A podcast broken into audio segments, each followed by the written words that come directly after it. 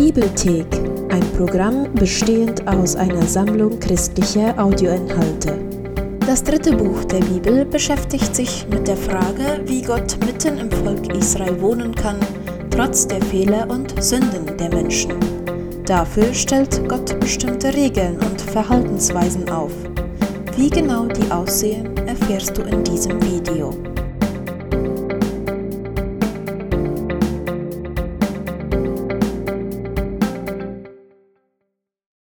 Das Buch Levitikus ist das dritte Buch der Bibel. Es ist die Fortsetzung von Israels Auszug aus der Sklaverei. Gott hatte sie zum Fuß des Berges Sinai geführt und dort in eine Bundesbeziehung mit ihm eingeladen. Die Israeliten haben dann aber ziemlich schnell rebelliert und den Bund gebrochen. Gott wollte eigentlich mit seiner herrlichen Gegenwart mitten im Volk Israel wohnen, und zwar in der Stiftshütte. Aber die Sünde Israels hatte die Beziehung beschädigt. Am Ende des vorigen Buches Exodus konnte noch nicht einmal Mose, der Repräsentant Israels, in Gottes Gegenwart im Zelt eintreten. Das Buch Levitikus erinnert uns am Anfang an dieses grundsätzliche Problem. Dort steht, der Herr sprach zu Mose aus dem Zelt. Die Frage ist also, wie kann das sündige und egoistische Israel wieder in Gemeinschaft mit diesem heiligen Gott kommen? Darum geht es in diesem Buch. Wie Gott in seiner Gnade einen Weg schafft, damit sündige und korrupte Menschen in seiner heiligen Gegenwart leben können. Hier sollten wir kurz anhalten und über diese Wahrheit nachdenken. Gott ist heilig.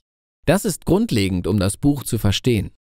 Das Wort heilig bedeutet einfach ausgesondert oder einmalig zu sein. In der Bibel ist Gott von allem anderen ausgesondert, weil er der Schöpfer aller Dinge und die Quelle des Lebens ist. Und wenn Gott heilig ist, dann ist auch der Raum um Gott herum heilig. Er ist voll von seiner Güte und seinem Leben, seiner Reinheit und Gerechtigkeit. Wenn also die ungerechten und sündigen Israeliten in Gottes heiliger Gegenwart leben wollen, müssen sie auch heilig werden. Ihre Sünde muss bereinigt werden. Wie? Dafür gibt's das Buch Levitikus.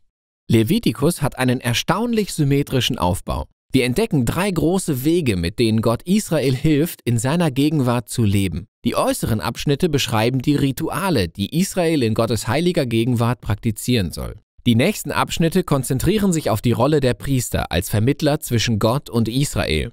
Darin finden wir zwei ähnliche Abschnitte, die Israels Reinheit im Fokus haben. In der Mitte des Buches gibt es dann ein Schlüsselritual, den Versöhnungstag, der dem ganzen Buch eine Einheit gibt.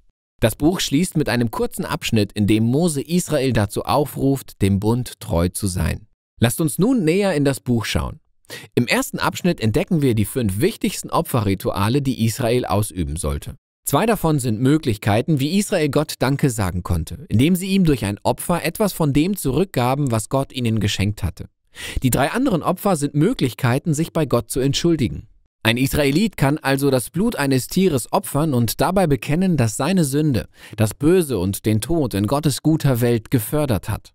Und anstatt diese Person zu töten, will Gott ihr natürlich vergeben. Das Tier stirbt also symbolisch an seiner Stelle und sühnt. Das heißt, es bedeckt seine Sünde. Durch diese Rituale wurden die Israeliten ständig an Gottes Gnade und Gerechtigkeit erinnert und auch daran, wie schwerwiegend ihre bösen Taten mit all ihren Konsequenzen sind. Mit der zweiten Gruppe von Ritualen werden die sieben jährlichen Feste Israels eingeführt. Jedes davon erzählt einen anderen Teil der Geschichte, wie Gott Israel aus der Sklaverei in Ägypten erlöst und durch die Wüste ins versprochene Land geführt hat. Und wenn sie regelmäßig diese Feste feiern, wird sich Israel daran erinnern, wer sie sind und wer Gott für sie ist. Dann folgen die Abschnitte zu Israels Priestern. Aaron und seine Söhne wurden eingesetzt, um für das Volk Israel in Gottes Gegenwart zu treten. Im zweiten Abschnitt erfahren wir alles über die Qualifikation, die ein Priester mit sich bringen soll. Die Priester waren zu dem höchsten Standard an moralischer Integrität und ritueller Heiligkeit berufen, weil sie das ganze Volk vor Gott, aber auch Gott vor dem Volk repräsentierten. Dabei merken wir, warum die Heiligkeit der Priester so wichtig ist. Gleich hier im ersten Absatz, nachdem Aarons Familie eingesetzt wurde, spazieren zwei seiner Söhne in Gottes Gegenwart und verachten schamlos Gottes Anweisungen. Sie werden von Gottes Heiligkeit auf der Stelle verzerrt.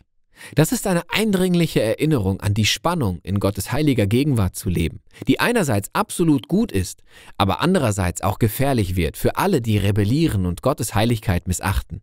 Deshalb ist es so wichtig, dass die Priester Israels und auch das ganze Volk heilig wird. Und darum geht es in den nächsten Abschnitten. Kapitel 11 bis 15 beschreiben die rituelle Reinheit, die von allen Israeliten gefordert ist.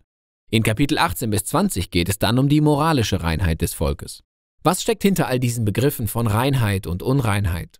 Weil Gott heilig und abgesondert ist, müssen auch die Israeliten selbst in diesen Status der Heiligkeit kommen. Wenn man in Gottes Gegenwart kommen wollte, musste man sauber oder rein sein. Wer nicht heilig war, durfte Gottes Gegenwart nicht betreten.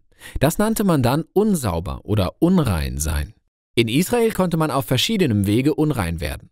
Durch den Kontakt mit bestimmten Körperflüssigkeiten, wenn man eine Hautkrankheit hat oder wenn man Schimmel, Pilze oder auch eine Leiche berührt. Für die Israeliten hatten all diese Dinge mit Vergänglichkeit und Tod zu tun. Das bringt uns zum Kern all dieser Gedanken. Man könnte sagen, man wird unrein, wenn man den Tod berührt.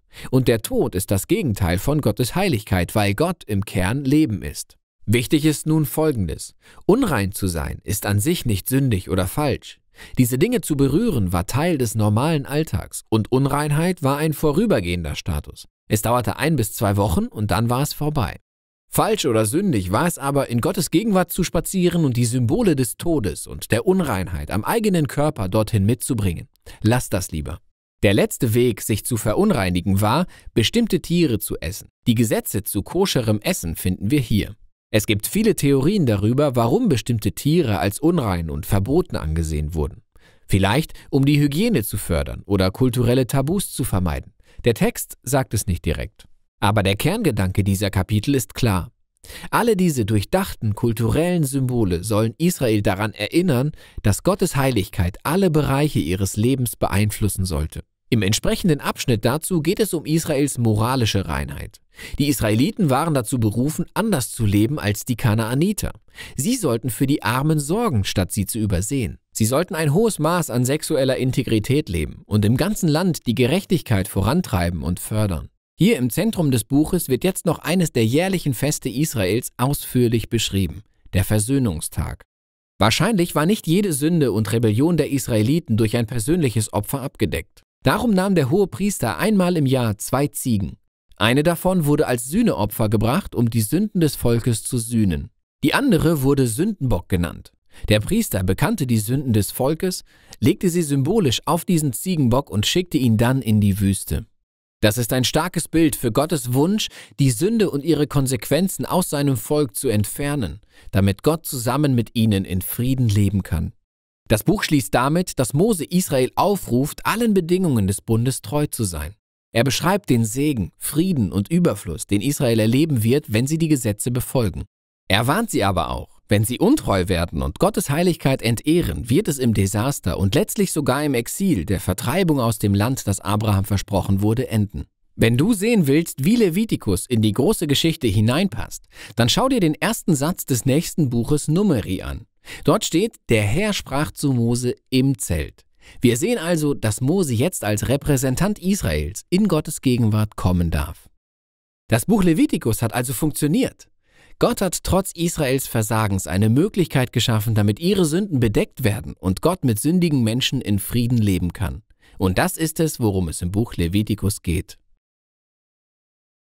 Wir glauben, dass sich ein roter Faden durch die gesamte Bibel zieht. Und wir machen Videos wie dieses, um dir zu helfen, den Aufbau und die Kernaussage eines Buchs besser zu verstehen. Das ist nur möglich, weil Menschen das Projekt unterstützen. Wenn du mehr darüber wissen willst, dir dieses Video und das dazu passende Plakat kostenlos herunterladen möchtest, dann besuche unsere Website www.dasbibelprojekt.de.